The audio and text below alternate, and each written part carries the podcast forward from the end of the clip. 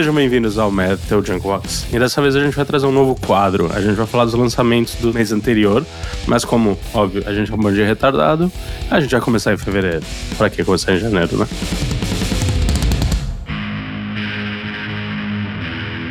Bom, como dito, a gente vai tentar falar um pouco sobre os CDs que saíram no mês passado. A gente vai discutir nossos favoritos. Não sei se vai criticar alguém dessa vez. E como a gente tá sem convidados, vai ser só eu e o Andrezão. Um bate-bola aqui bem rápido. E aí, André? Fala, rapaziada. Tamo aí, né? Alguém tem que trabalhar, né? Nesta. Né? Tá todo mundo de férias, né? Aproveitando o verão no Brasil, sai todo mundo pra tá passear. Tá Errado é a gente que tá aqui no frio. Se bem que agora Lisboa, cara, foi invadido por uma areia. Tá parecendo Marrocos. Né? Mas... Deserto. Aqui ainda né? tá chuva de sempre. É, padrão. Mas, é, aqui é chuva, vai ter um dia de verão só. Bom, mas vamos lá, vamos parar de, de enrolar. O que, que você começa dizendo que foi um dos seus destaques desse mês de fevereiro. Cara, Daniel, vou te falar, viu, bicho? É, se a pandemia trouxe algo de positivo, se a gente pode dizer isso, é, são a qualidade dos álbuns, né? Desde o início da pandemia. Assim, 2020 foi foda, 2021 foi foda pra caralho, e 2022 já começou prometendo coisas incríveis, assim, né, cara? Eu, eu, a gente destacou alguns, assim, né? Eu vou começar falando de um álbum que, que eu gostei muito, que é do Amorphis, uma banda que eu gosto particularmente, e que lançou dia 11 de fevereiro, cara, o seu 13 terceiro álbum, né? 13 terceiro chamado Hollow. É, é, mano, basicamente o Amorphis é, é uma, é uma banda que não sabe errar. Eles não, a margem de erro deles é mínima. É, o Amorphis é um, é um daqueles exemplos de bandas que, que envelhecem muito bem e que vive uma fase incrível assim nos últimos álbuns, né, cara? Não é só o Hollow que, que é do caralho, desde o Queen of Time, que é o, o, o antecessor, né, de 2018. É, e eles estão num momento criativo muito bom. Embora, assim, vamos ser sinceros, esse novo álbum não oferece nada de novo. É, e que bom que não oferece nada de novo, porque a gente vai ouvir a e quer ouvir exatamente é, aquilo que a gente já que eles já nos acostumaram. Né? E é uma banda que já mudou bastante no decorrer da sua carreira, então mantém a qualidade absurda de sempre e é um puta de um disco, cara. Eu não sei se você curtiu, você geralmente não gosta de nada, né? É, eu gosto de coisa diferente. Mas, cara, a Morphis eu tenho um problema, que é uma banda que ao vivo eu achei muito melhor do que gravado. E aí eu é peguei um pouco de preguiça. Mas aí eu peguei um pouco de preguiça dos CDs, né? Então o CD é bem o que você falou mais do mesmo, que não é um problema, porque os últimos dois CDs foram muito bons. Eu achei que tá um pouco mais pesado que o anterior. Não sei se é impressão minha, mas tá, parece que tá com um pouco mais de riff focado no, no death mesmo. E, e, a bateria também, eu achei que tá um pouco mais pesada. Mas de resto, eu não sei que para mim é a mesma coisa. Não vai estar no seu top 10, com certeza. Não, não vai entrar no meu top 10, infelizmente. Uhum. Mas Cara, acho mas... que a Morpheus nunca entrou no meu top 10 de álbuns, então. Ok. Eu acho que esse, esse, essa sua fala aí eu ouço algumas vezes com bastante. Eu ouço bastante até, que é. Eu gosto mais da banda ao vivo do que de estúdio. Isso pode ser levado como elogio, não? Ah, cara, sim. Eu prefiro isso do que o contrário. Eu também, cara. Eu prefiro mil vezes ver uma banda que, porra, é boa pra caralho ao vivo do que chegar no show, pagar uma grana e. Isso é um fiasco. E Já tem, teve vários casos desses. Acontece, acontece, é foda. Mas é isso aí, bicho. Amorphis, e você? Qual foi o. Qual foi o, o álbum que mais. Ah, eu já sei, né? Mas fala aí pra rapaziada. Acho que o mundo inteiro sabe. já sabe. Quem escuta o podcast, quem é meu amigo, já sabe que eu sou menino fanboy. Eu tenho gorro, camiseta, bolsinha, tênis, tatuagem, tudo deles. Que é o Leonardo. E puta que me pariu. É. O menino gagnou, voltou lá, falou: Porra, a gente fez o primeiro CD, chocou o mundo. A gente fez o segundo CD, que ficou muito melhor produzido como banda.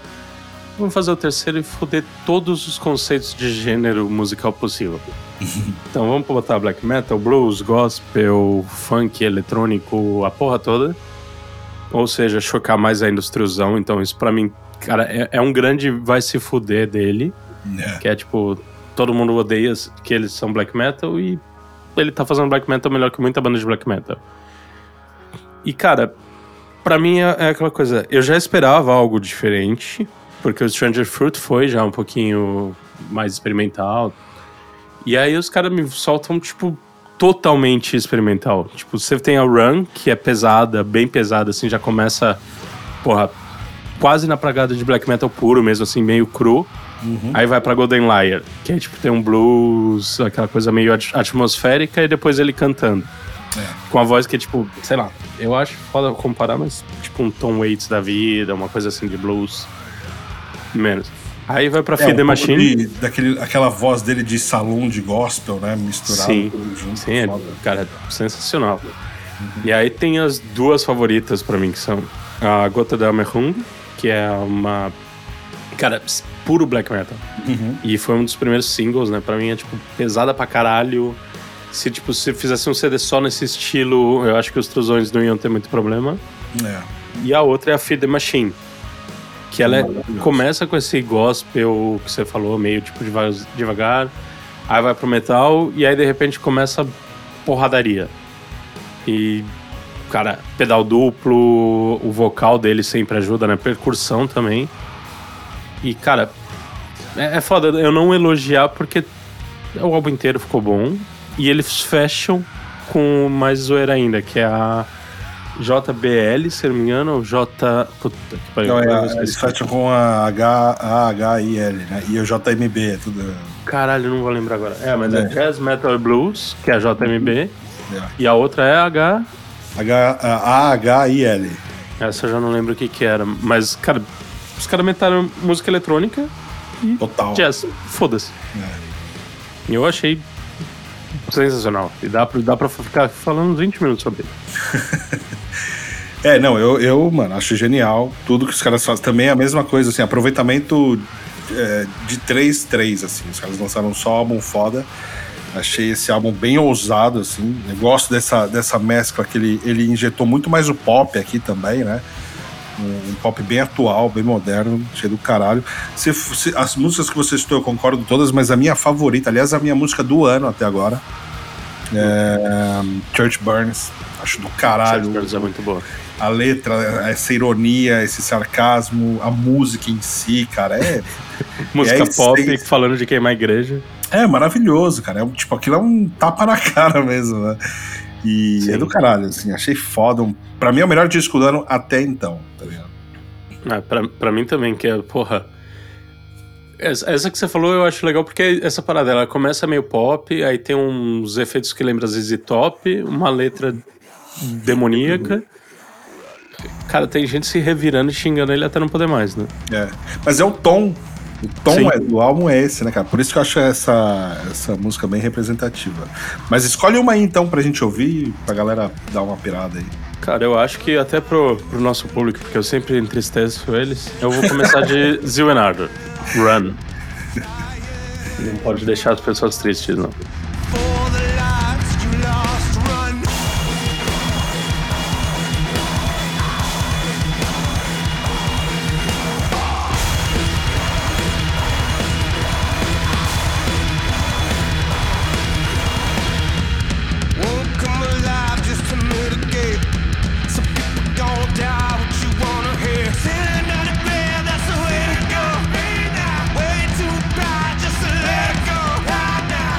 Depois dessa pequena pedrada, eu vou dar mais uma chance pro André pra falar o segundo dele aqui, porque o meu vai ser apelado de novo. Cara, eu vou, eu vou falar então do, de uma galera responsa, gente fina que a gente entrevistou aqui no podcast, galera do Ibria, é banda gaúcha. Uh, faz aquele som power metal, speed metal, prog metal, né? E eles lançaram dia 25 de fevereiro o Metamorphoses. Cara, é, a gente está diante aqui de um renascimento da banda, porque é uma banda que, imagine, mudou quatro dos cinco integrantes, tá uma revolução. E cara, é impressionante assim a qualidade do álbum, o bom gosto, marca a estreia do, do, do da vocalista, o Vitor Emeca, né, cara, é um monstro. E, e, a banda soube entregar um trabalho primoroso, assim, sem, sem fugir da identidade da banda, né, da história que a banda construiu, e ao mesmo tempo agregando o valor e a identidade de cada novo membro, né. Uh, para mim já é um dos melhores álbuns da banda, assim, e, e, sem dúvida é um dos melhores álbuns nacionais, assim, de 2022, cara. É um puta trabalho de bom gosto mesmo, e eu curti pra caralho. Eu sei que você não, não, não é muito sua onda, mas é um álbum bem produzido, bem feito, made in Brasil, né? Então vale, vale o registro. Sim, não, é, Power Metal não é minha onda. Eu ouvi, obviamente, porque a gente falou com eles no podcast, apesar de eu não ter participado exatamente por não ser o Power Metal daqui. Mas, cara, eu gosto. Sim. Tá, não é aquele. Né? Pra, mim não, pra mim não é aquele Power Metal que tá lá nos anos 80. Isso eu acho que já ganha muitos pontos para eles, que é uma coisa mais criativa, parece mais criativa, né? Moderno, né? Exato. Então eu, eu acho que assim, para mim tem muitos pontos pela questão de power metal ser aquela coisa muito tradicionalista e os caras terem uma coisa mais moderna, uma pegada diferente. O que nem você falou, o vocal é muito bom. É, acho que todo mundo, né? A bateria também é muito boa. Não, só mostra. A Bel toca pra caralho guitarra. Os caras conseguiram fazer uma formação atual, nervosa. É, tô pirando. Queria ver ao vivo. Quem sabe os caras não dão um pulo aqui em Portugal. Seria do caralho poder ver os caras. Sim. E o CD também saiu foi que final do mês, né? Ou foi no começo? de fevereiro. É, foi no final do mês. Uhum. Então, teve gente que quase perdeu. Talvez ele fosse entrar no do mês que vem. É, é isso. E Antes... então vamos, vamos ah. lá, vamos dar, vamos dar, vamos dar segmento aqui. Você gostou mais de alguma? É milagre, né? Se você gostou de duas coisas no mesmo mês, já acho que é pode ser. É muito, né? Milagre. Cara, pior que tem muita coisa que eu queria falar que saiu tudo em janeiro essas merdas, saiu tipo 28 e tal. Mas é foda, né? Não dá pra trapacear. Dá pra falar que saiu que nem filme, né? Sai no cinema no Brasil mais tarde do que aqui. É. Né? A gente fala isso. Mas, cara, vou de Cult of Luna que também não é nada imprevisível para mim, né? É uma banda que eu já piro há muito tempo, suequinhos maravilhosos. Maravilhosos. E, cara, tipo, para mim o CD é, é a mesma pegada que você falou do Amorphis, que os últimos dois, três CDs são muito consistentes com o que saiu agora. O próprio. Esqueci o nome, o vocalista agora, comentou que os três álbuns têm uma conexão na parte de como ele escreveu, de toda a criação deles. E dá para ver. E eu acho que, cara, eles também, tipo. Melhoraram o que já tinha funcionado. Eu acho que é um tipo de CD que dá para fazer até de filme de terror, como trilha. Hum, total. Numa coisa. Tem algumas músicas daquela Beyond, que era extremamente atmosférica. E aí, pela ironia, eles trouxeram um cara de jazz para cantar junto.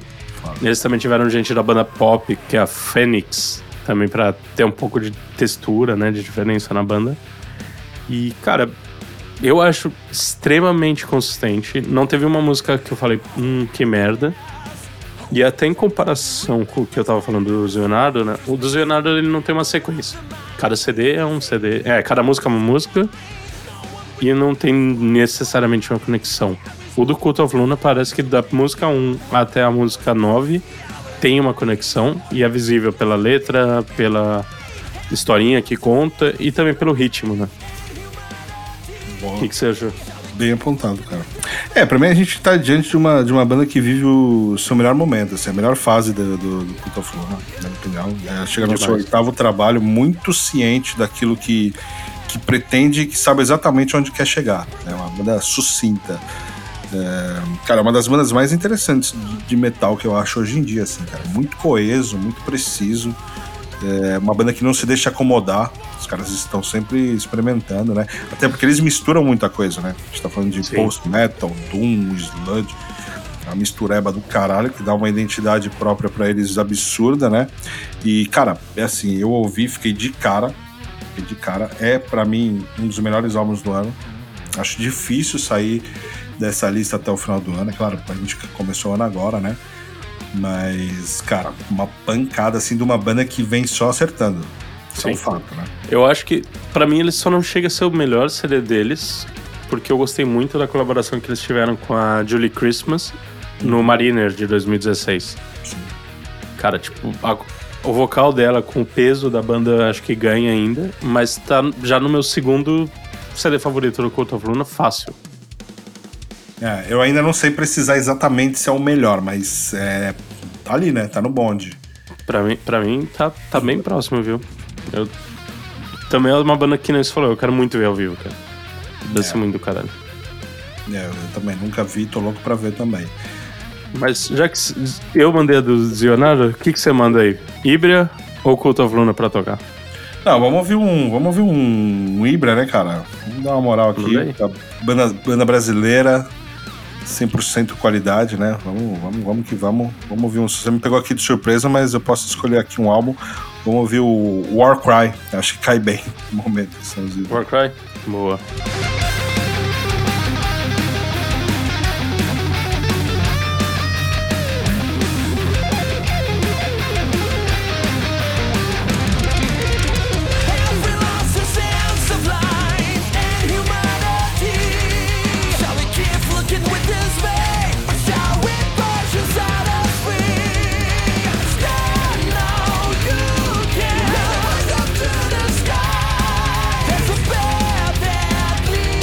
E depois desse sonsaço nacional, vamos começar os fechamentos. Que a ideia desses episódios é ser curtinho, só falar uns 5, 6 CDs aí.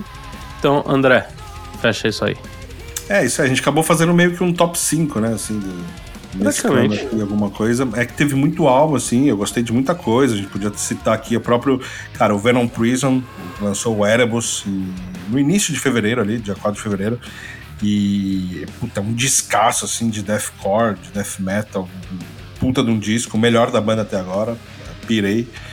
Uh, e aí a gente tem as bandas clássicas, né, cara? O Saxon, que lançou o Carpe Diem. Muito Tempos bom. ótimos para sair coisa deles. É, não, sensacional, assim, cara. É, exato. Bela referência.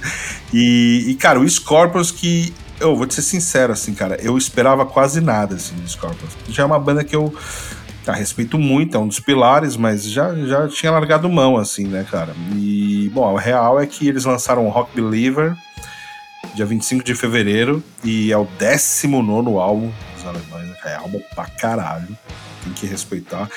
E, cara, o rock, a verdade é que o Rock Believer ele cativa do início ao fim, assim. É um álbum que marca a estreia do, do Mickey D na bateria, né? Eterno batera do Motorhead, Merciful Fate.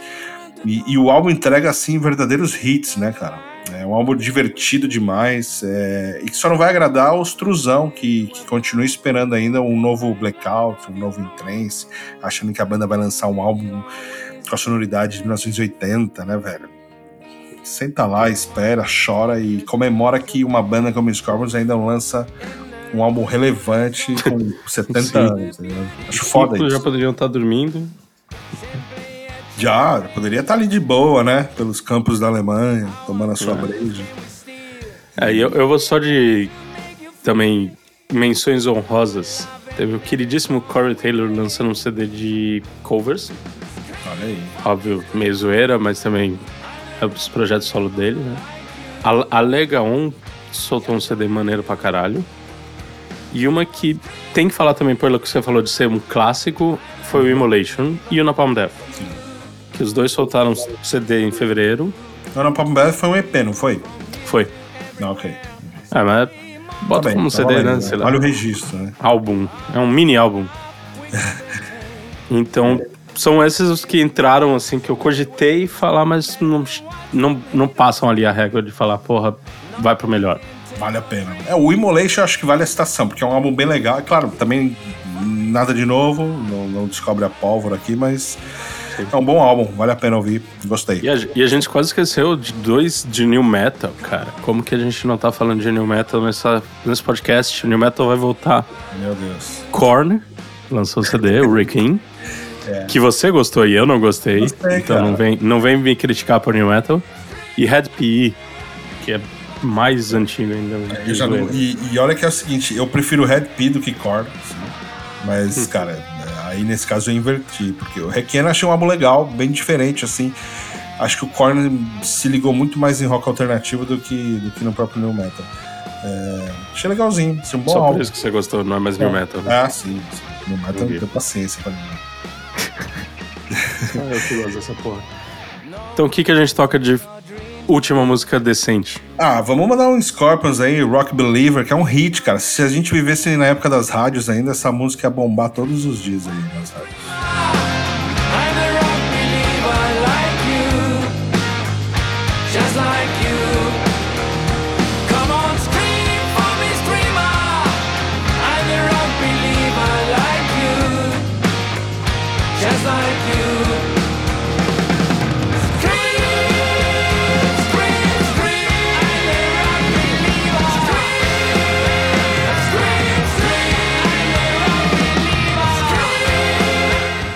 Isso a gente chega ao fim.